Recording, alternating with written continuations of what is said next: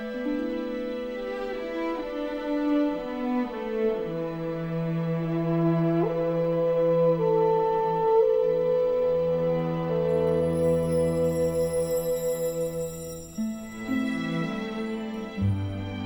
不是一直在修行吗，朋友？为何你说自己都没有进步？为何你说自己有点失去了信心？请你回忆近来的一段时间，回答自己三个问题：第一，我的心量是否比原来更大一些了？第二，我对内心的情绪和感觉是否比原来更清楚一些了？第三，我对外境所遇到的顺逆诸事是否比原来更能忍耐一些了？如果回答都是肯定的话，我敢保证，朋友，你一直在进步，因为这是修行者进步的根本状况。它是我们生命进化的路线，是我们修学佛法的坐标。大而无碍的心量是要现正的。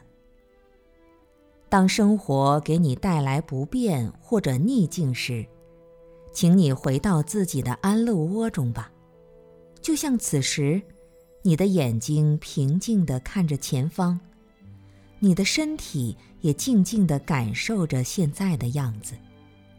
你的心绪放得很开，轻松自然。